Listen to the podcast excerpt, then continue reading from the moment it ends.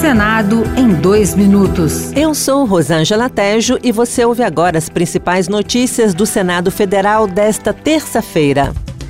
O Brasil deve apresentar na COP28 a meta de reduzir em 53% suas emissões de gases do efeito estufa até o ano de 2030 a participação do país na Conferência do Clima, que acontece na próxima semana em Dubai, foi tema de debate numa sessão no plenário do Senado.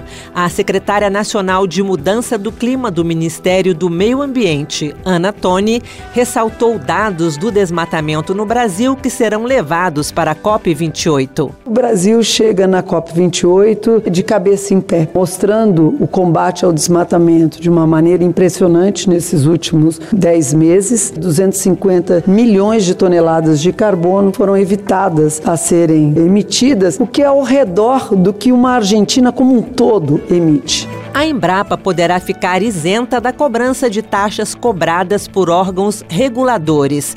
É o que diz projeto aprovado na Comissão de Assuntos Econômicos e que deve seguir direto para a Câmara dos Deputados. A proposta é do senador Plínio Valério, do PSDB do Amazonas.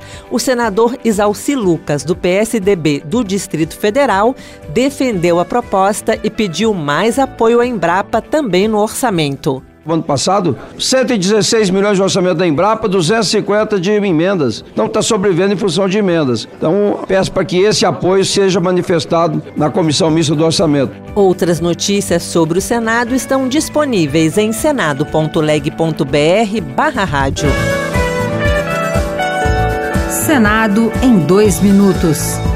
Uma produção Rádio Senado.